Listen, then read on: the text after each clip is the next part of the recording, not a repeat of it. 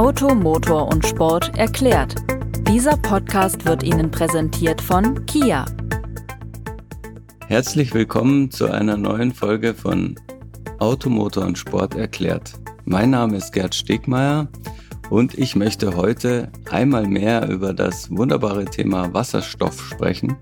Dazu habe ich mir meinen Kollegen und Chef Jochen Knecht eingeladen. Jochen, du hast dich kürzlich nochmal intensiver mit dem Thema alternative Antriebe und Brennstoffzellenautos beschäftigt und bist zu dem Schluss gekommen, E-Autos sind vielleicht noch nicht perfekt, aber deswegen aufs Wasserstoffauto zu warten, bringt nichts. Warum? Ja, erstmal schönen guten Morgen, lieber Gerd.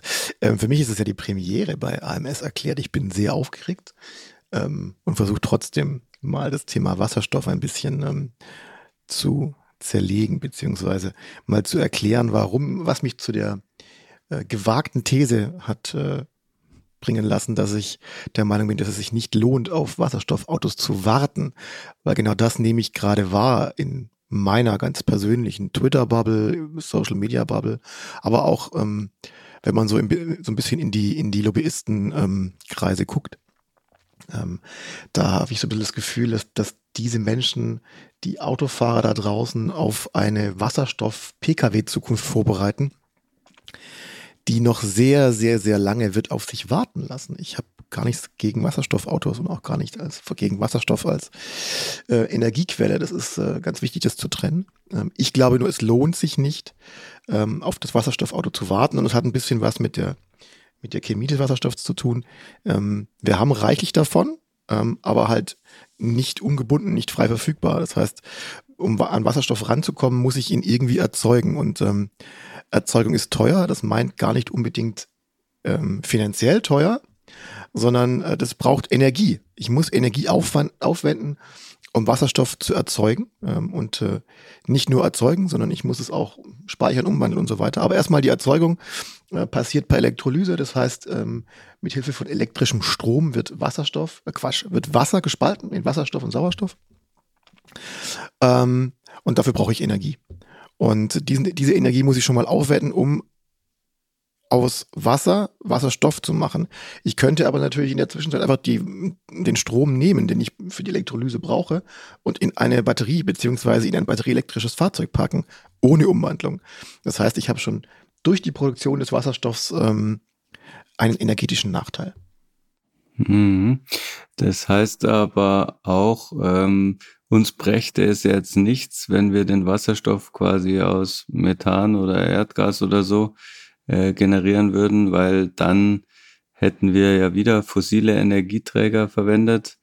Ähm, und deswegen werfen wir uns überhaupt auf die Elektrolyse, ähm, die aber natürlich mit einem gewissen Wirkungsgrad behaftet ist. Der ist äh, in, in den letzten Jahren deutlich besser geworden. Ähm, allerdings ähm, bringt es uns natürlich auch nur bedingt weiter, ne? weil ähm, der Vorgang ähm, den Wasserstoff erstmal zu erzeugen, halt einen wie auch immer guten Wirkungsgrad hat. Und wenn wir den Wasserstoff dann äh, endlich mal haben, erzeugt haben aus Elektrolyse mit am besten grünen Strom, ähm, dann müssen wir ihn ja auch wieder zurückverwandeln, oder?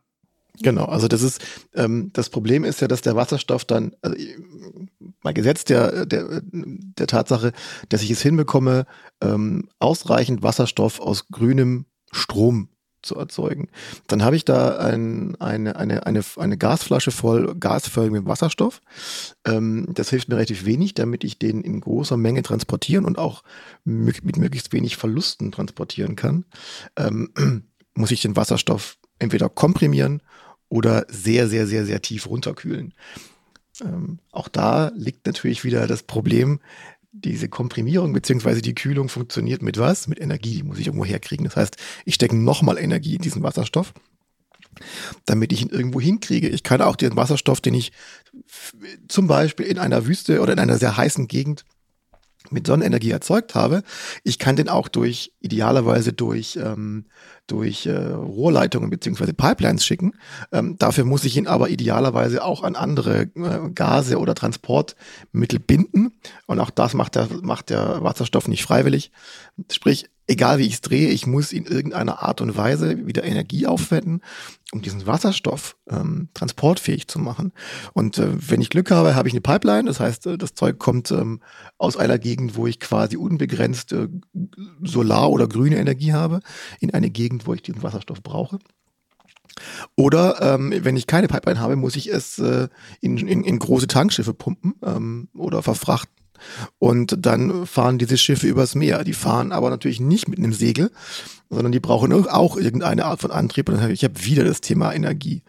Ähm, trotzdem noch ein kleiner Sidestep, äh, Elektrolyse oder irgendeine andere Art von solarer Energiegewinnung in Wüsten, heißen Gegenden. Erstens, Elektrolyse funktioniert dann besonders effizient, wenn ich extrem sauberes Wasser habe. Das heißt, ähm, ich muss zum Beispiel in eine Wüste idealerweise sogar destilliertes Wasser äh, bekommen. Und wenn ich in der Wüste die Situation hätte, dass ich da ausreichend Trinkwasser hätte, dann wäre es keine Wüste. Wir hätten an der Stelle überhaupt kein Problem.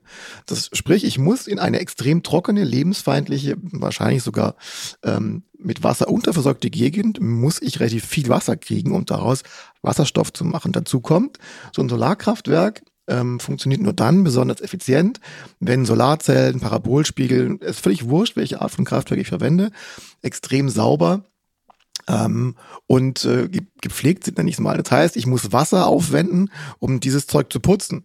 Ähm, unterm Strich kommt dabei einfach eine ziemlich verheerende Energiebilanz raus bei der Erzeugung von Wasserstoff. Mhm. Und da sind wir eben noch gar nicht beim Transport. Dann kommt der Transport, Komprimierung, Kühlung, das Binden an andere Transportelemente, ähm, Stoffe kommt noch dazu. Sprich, die, dieser Wasserstoff kommt bei uns in Europa mit einem brutalen ähm, Energierucksack an, ähm, den ich da reingesteckt habe. Und ich hätte einfach auch den Strom nehmen können und ihn in einen Akku packen. Ohne mhm. Umwandlung. Erzeugung, Speicherung fertig. Ohne Umwandlung, äh, ohne den zusätzlichen Energiebedarf. Und das ist das Problem am Wasserstoff. Der ist schlicht zu teuer, um ihn in Autos für die Fortbewegung zu nutzen. Wir brauchen diesen Wasserstoff, das ist ganz wichtig. Es geht nicht darum zu sagen, Wasserstoff ist eine Sackgasse. Im Gegenteil, um die Industrie europaweit, global in Deutschland ähm, auch nur ansatzweise CO2-neutral zu bekommen, brauchen wir Wasserstoff. Wir haben Schwerindustrie, wir haben Großindustrie, die heute Unmengen von fossilen Brennstoffen verheizen. Ähm, um, um die weiter ihre Gießwerke, Walzwerke, äh, du kannst irgendeine Art von Großenergie nehmen, äh, Großindustrie nehmen, um die betreiben zu können, brauchen wir, werden wir riesige Mengen Wasserstoff brauchen. Und die werden natürlich genauso erzeugt, wie wir es gerade besprochen haben. Dafür habe ich Elektrolyse. Die werde ich im Zweifel sogar im Ausland erzeugen müssen. Ähm, und das sind dann aber ähm, Wasserstoffmengen, die auch dann nicht ausreichen werden, um, um die Industrie zu versorgen. Das ist, sprich, wir werden auf absehbare Zeit gar nicht genügend Wasserstoff übrig haben, um ihn in ein Auto zu packen. Werbung. Wie sieht der Alltag mit einem E-Auto aus? Müssen wir nicht nur umdenken, sondern auch umlernen? Wie weit kommt man elektrisch und gibt es überhaupt genügend Lademöglichkeiten, wenn wir unterwegs sind? Wenn Sie Antworten auf solche Fragen suchen, Kia liefert sie. Auf www.kia.com und bietet neben speziellen Services vor allem zukunftweisende Fahrzeuge, die Sie mit hohen Reichweiten sicher ans Ziel bringen. Von Hybrid über Plug-in-Hybrid bis voll elektrisch. Alle mit sieben Jahre Kia Herstellergarantie. Kia. Movement that inspires. Jetzt sagen ja Kritiker, gut, die Batterien sind auch teuer, ne? die, die haben auch einen großen CO2-Rucksack. Äh, das ist ja das, was, was so bekannt ist fürs Elektroauto. Und der Wasserstoff ähm, böte grundsätzlich die Möglichkeit eines schönen Kreislaufs, wie man sich so vorstellt, ohne fossile Energie. Also wir machen Wasserstoff mit Solarstrom, ähm, dann tun wir das ins Auto und lassen den Wasserstoff mit Luftsauerstoff zu Wasser reagieren. Da kommt nichts anderes raus als Wasser hinten an Emissionen. Ähm, den Strom nehmen wir dann zum Fahren und dann machen wir das Ganze wieder von vorn. Das klingt ja eigentlich, ähm, ja, eigentlich total äh, grün und öko, weil Kreislauf und äh, hinten kommt nur Wasser raus und dazwischen können wir halt dann wieder Wasserstoff mit Solarstrom erzeugen. Ob das jetzt immer in der Wüste sein müsste, äh, wir, wir haben ja auch hier Solarstrom oder könnten dann mal vielleicht auch Windstrom nehmen und der Vorteil wäre, wir können dann nachtanken für hunderte Kilometer Reichweite. Ähm, Absolut, das, das, klingt so ein bisschen nach einem äh, energetischen Wunder oder einem energetischen Märchen. Ähm, und das ist es halt leider auch. Ähm, in der Theorie ist das komplett nachvollziehbar und wahrscheinlich sogar ziemlich genial. In einer, in, in einer Welt, in der wir unsere gesamte Energie zu 100 Prozent regenerativ erzeugen, lasse ich mir das vielleicht gefallen. Da sind wir aber nicht. Wir haben heute, wenn man es wirklich schön rechnet, in Deutschland einen Energiemix von maximal 50 Prozent erneuerbare Energien. Der Zubau der, der, der, ähm, äh, der Energien, die aus Wind, äh, Wasser, ähm, Sonne erzeugt werden, lahmt gerade gewaltig. Warum? Ähm, naja, weil die Politik offensichtlich ein Problem mit, mit äh, Windkraftanlagen hat. Ähm, die Küstenlänge Deutschlands ist begrenzt, das heißt, man kann auch nicht beliebig viele von den Dingern ins, ins Meer pflanzen. Solar ist in Deutschland schwierig, weil Sonne scheint nicht so oft. Und ähm, was haben wir noch? Wind, Sonne, Wasser, genau. Ähm, auch da, äh, so ein paar Flüsse müssen wir, glaube ich, auch noch ähm, am Leben lassen. Die können wir auch nicht beliebig mit Wasserkraftwerken zupacken. Das heißt, ähm, ich bezweifle stark, dass wir es in Deutschland schaffen werden, ähm, in kurzer Zeit, also da rede ich jetzt mal von 10 bis 20 Jahre, ähm, unsere gesamte Energieerzeugung CO2-neutral ähm, umzustellen. Das glaube ich einfach nicht. Mhm. Und solange das der Fall ist, ähm, brauchen wir uns keine Gedanken machen, was wir mit dem überschüssigen grünen Strom anfangen könnten. Wenn wir so viel grünen Strom haben, dass wir nicht wissen, wohin damit, ja, dann können wir gerne aus, aus Wasser Wasserstoff ähm, erzeugen und damit lustige Dinge tun. Von mir aus auch Autos betanken. Ähm, und das ist das, was ich, was ich meinte. Es lohnt nicht jetzt auf das, auf das, auf das Wasserstoffauto zu warten. Es kann sein, dass wir 2050 soweit sind. Ähm, mit der, mit der CO2-neutralen Energiegewinnung, beziehungsweise ähm, das gesamte Energienetz in Deutschland auf CO2-neutraler Energie basiert, dann her damit. Dann bin ich der Erste, der sich wahrscheinlich so ein Wasserstoffauto kauft, weil ich, klar, ich kann nachtanken ähm, und ich habe eine Kreislaufwirtschaft. Aber da sind wir nicht und da werden wir noch lange nicht sein. Mhm. Und deshalb habe ich heute das Problem der Effizienz in der, im Herstellungsprozess. Doppelter und dreifacher Umwandlungsprozess. Wir haben viel zu wenig regenerativ erzeugten Strom. Ähm, und wir haben, wenn man mal sich mal den Gesamtwirkungsgrad von so einem Wasserstofffahrzeug ansieht, dann hat das im schlimmsten Fall eine Effizienz von gerade mal 30 Prozent, sprich von 100 Kilowattstunden Ökostrom landen nur 30 Kilowattstunden im Antrieb. Hm. Weil ich die ähm, doppelte Umwandlung habe und so weiter. Im, zum Vergleich, selbst in den widrigsten Szenarien hat ein batterieelektrisches Fahrzeug heute mindestens eine Effizienz von 67 Prozent. 76, das, ne? Äh, Entschuldigung, von 76 Zahlendreher, mein Gott, und das auf bei meiner Premiere hier. Ähm, äh, 76 Prozent, ähm, mehr als das Doppelte. Und wie gesagt, das ist, das ist immer vom Szenario ausgegangen, dass, dass wir mit ähm, sehr hohen äh, Aufwänden für den Transport des Stroms, sprich äh, durch die durch das Stromnetz ähm, gerechnet haben. Also 76 Prozent zu 30 Prozent. Und das ist dann halt schon sehr, sehr relevant. Ja, und da ist ja auch so ein bisschen, sage ich mal, das Problem beziehungsweise der Vorteil, wenn wir den Wasserstoff ähm, nicht für die Mobilität verwenden, wenn wir den jetzt in der Industrie verwenden würden, zum Beispiel bei der Stahlerzeugung, dann könnte ja der ja einerseits mit seiner Energie äh, nutzen, um die hohe, also äh, eingehen, um die hohen Temperaturen äh, zu erzeugen. Und gleichzeitig würde er mit dem Stahl anstatt Koks reagieren. Das heißt, wir müssen nicht mehr umwandeln ähm, und das müssen wir im Auto machen und da verlieren wir ja die, sage ich mal, die zweite Hälfte genau. unserer Effizienz, weil wir wieder zurück umwandeln den Wasserstoff zu Strom. Genau. Okay, ähm, wir haben äh, zuletzt jetzt auch gehört, dass die Elektrolyse ähm, zumindest beim Wirkungsgrad erheblich verbessert wurde. Ähm, aber da gibt's auch ein paar Nachteile dabei. Ne? Ähm ja, also das, allein darüber kann man, glaube ich, Doktorarbeiten schreiben, beziehungsweise sind schon geschrieben worden. Ähm, es gibt diverse Elektrolyseverfahren, die äh, erstens mit deutlich weniger Wasser auskommen und die auch deutlich mehr Effizienz ähm, gewährleisten. Ähm, die haben unter anderem einen Pferdefuß. Man braucht seltene Metalle dafür. Das ist meistens Iridium. hm.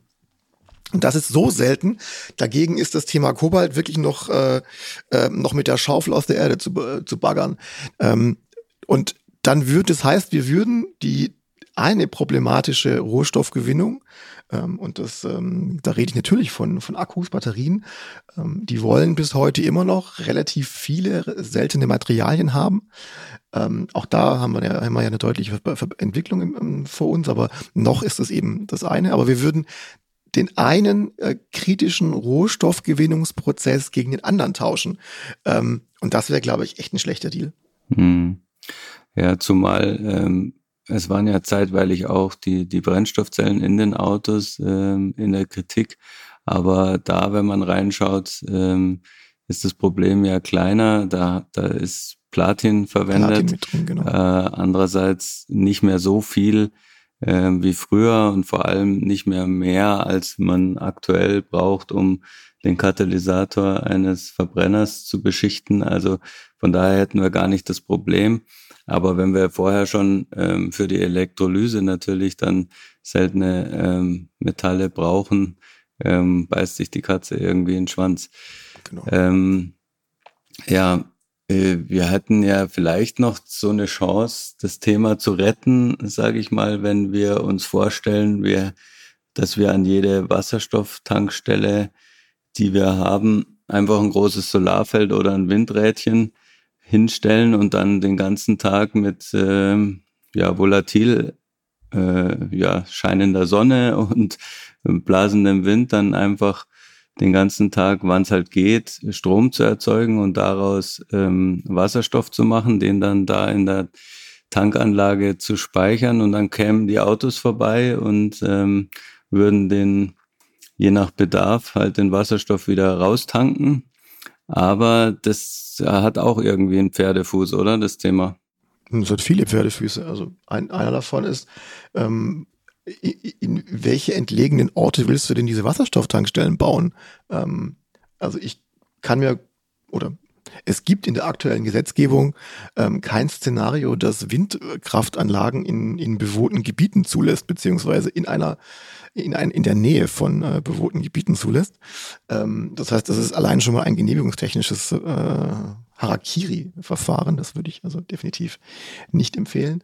Und dann habe ich auch dort wieder ähm, vor Ort zeigt dieses Windrad was? Strom. Und dieser, dieser Strom muss vor Ort ähm, in, äh, dann in einer Elektrolyse äh, Wasserstoff erzeugen. Oder ich stelle daneben einen riesigen Container mit einem riesigen Akku und speichere das, was das Windrad da eben so gerade erzeugt. Mhm. Ähm, um dann darauf zu warten, dass ein Elektroauto kommt ähm, und diesen Wasserstoff vertankt ähm, den ich dann vor Ort wie speichere, in einem Akku am besten. Ähm, aber wenn ich den in den, äh, aus dem Akku in die Elektrolyse jage, habe ich äh, gasförmigen Wasserstoff und den muss ich dann vor Ort komprimieren oder eben runterkühlen. Ähm, mhm.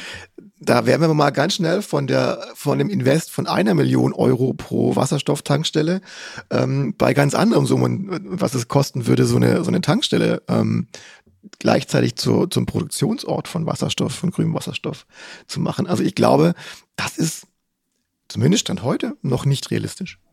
Zumal ich immer wieder höre, dass natürlich solche Anlagen, ähm, wo Elektrolyse oder wo im großen Stil Wasserstoff entsteht, umso effizienter sind, je, je größer sie angelegt sind. Also Skalierbarkeit, genau. Ja, das heißt, mit so einer kleinen dezentralen ähm, Wasserstofftankstelle, die den Wasserstoff auch noch erzeugt, ähm, hätte man dann vermutlich einen noch deutlich schlechteren Wirkungsgrad, als wir das jetzt aktuell eh schon kennen. Es, es, gibt, es gibt reichlich Ideen, wie man, wie man das machen kann. Also man kann ähm, Erdgas ähm, Leitungen umbauen oder nicht umbauen.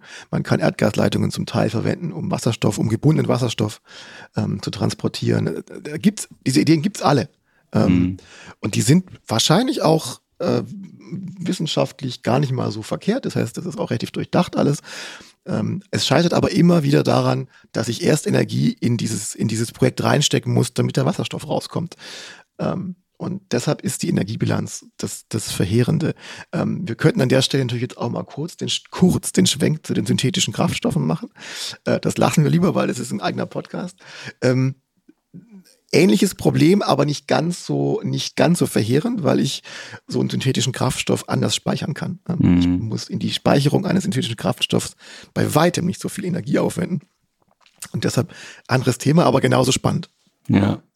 Ähm, also ich denke, innerlich sollten wir uns mal zumindest für die nächste Zukunft vom Wasserstoffauto verabschieden. Und zwar gar nicht, weil die Brennstoffzellentechnik ähm, noch in den Kinderschuhen steckt, ähm, sondern weil einfach das Gesamtsystem zu, einen zu schlechten Wirkungsgrad hat, als dass man das irgendwie sich vorstellen könnte, genug Energie zu haben, um so viel Wasserstoff äh, zu erzeugen, dass wir damit fahren können. Ähm, wir sehen aber irgendwie am Horizont schon eine größere Wasserstoffwirtschaft für die Industrie, oder? Die müssen wir, also äh, auch da führt kein Weg dran vorbei. Es geht um die Dekarbonisierung der, der Industrie, vor allem der Schwer- und der Großindustrie. Und ähm, das wird nur mit Wasserstoff funktionieren. Und äh, das ist natürlich auch ein riesen Wirtschaftszweig, der sich da auftut. Mhm. Und im Windschatten dieser Dekarbonisierung kann irgendwann ähm, auch ein, ein, eine Wasserstoffmobilität stehen. Es gibt ja ähm, äh, diverse Firmen, die auch ähm, darauf setzen, dass man, dass man zumindest den Schwerlastverkehr, also den, den, äh, den Lkw-Verkehr, große Busse mit, mit Wasserstoff betreibt. Das kann sein, aber auch da fangen die ersten Firmen äh, an, wieder wegzukommen davon, weil sie es eben ausprobiert haben und sagen, ja, selbst im, im, im Schwerlastverkehr, im Fernverkehr kann es sein, dass die batterieelektrischen äh, LKWs ähm, doch die bessere Lösung sind, weil Wasserstoff einfach viel zu teuer und noch nicht aus in, in, ausreichendem, äh, in ausreichender Menge vorhanden ist. Ähm, da bin ich noch nicht ganz so eindeutig. Wie gesagt, es kann passieren, dass es noch, dass es noch wird. Ähm, aber zumindest was den Pkw-Verkehr angeht, ähm, sollte nach meiner Meinung nach keiner unserer Leser, User ähm, jetzt noch fünf Jahre mit seinem Diesel rum, also wenn er sich jetzt mit dem Gedanken spielt, sich ein neues Auto zu kaufen in drei bis vier Jahren, dann muss ich demjenigen leider sagen, das Warten auf ein Wasserstoff äh, oder auf einen Wasserstoff Fünfer, das lohnt nicht, weil der wird nicht kommen und nie, auch nicht in den in Stückzahlen, die wir brauchen. Dann lieber ähm, sich jetzt ein Elektro batterieelektrisches Auto leasen, ähm, ausprobieren und die allermeisten ähm, Autofahrer werden lernen oder werden merken, dass das ihren Anforderungen äh, komplett genügt. Und ich weiß sehr genau, dass die batterieelektrischen Fahrzeuge Stand heute noch nicht Antworten für alle Anwendungsbereiche haben. Zum Beispiel äh, Anhängerverkehr, zum Beispiel Menschen, die beruflich permanent sehr weite Strecken fahren. Da kann da ist die Umstellung beziehungsweise da ist die Batterieelektrik natürlich noch mit deutlichen Abstrichen äh, behaftet. Das darf man einfach auch nicht weg, wegschweigen oder weglächeln. Das ist, muss uns völlig bewusst sein. Aber für das Gros der Menschen da draußen ist das Warten auf ein Wasserstoff-Pkw wirklich in den nächsten 10, 15, 20 Jahren ähm, vergebene Liebesmüh. Ja, ich denke, das war doch ein gutes Schlusswort. Ich ähm, sage ganz herzlichen Dank für deine Ausführungen. Ähm, und ja, vielleicht holen wir das ja demnächst nochmal nach, ähm, entweder mit alternativen Kraftstoffen, also mit äh, regenerativ erzeugten sogenannten Sunfuels, oder wir sprechen nochmal über Wasserstoff, wenn sich nochmal was getan hat, was wir nicht glauben. Darum. da wieder ein bisschen Werbung machen in eigener Sache. Ja, bitte. Ja, unbedingt. Noch mehr von diesem Quatsch, also solche Meinungen, äh, es lohnt nicht das Warten auf Wasserstoff äh, und äh, sonstige Insights aus der Mobilbranche findet ihr, liebe User und Leser, jede Woche am Montag per E-Mail im sogenannten Move-Letter, den meine Kollegin Birgit Prima und ich äh, uns ausdenken. Wie gesagt, äh, jeden Montag per E-Mail könnt ihr euch anmelden auf automotorsport.de, auf den Button Newsletter klicken, da gibt's den Move-Letter und da haben wir permanent genau solche Themen. Ähm, zu denen ihr dann auch mit uns äh, kommunizieren könnt. Wir freuen uns. Super. Ich sage auch ganz herzlichen Dank, äh, lieber Jochen, und ähm, ja, kann mich nur anschließen. abonniert den Moveletter, abonniert unseren Newsletter, dann seid ihr immer gut informiert auf dem neuesten Stand. Und ja, bis dahin, viel Spaß beim nächsten Mal zuhören und Dankeschön. Tschüss. Ciao, Gerd.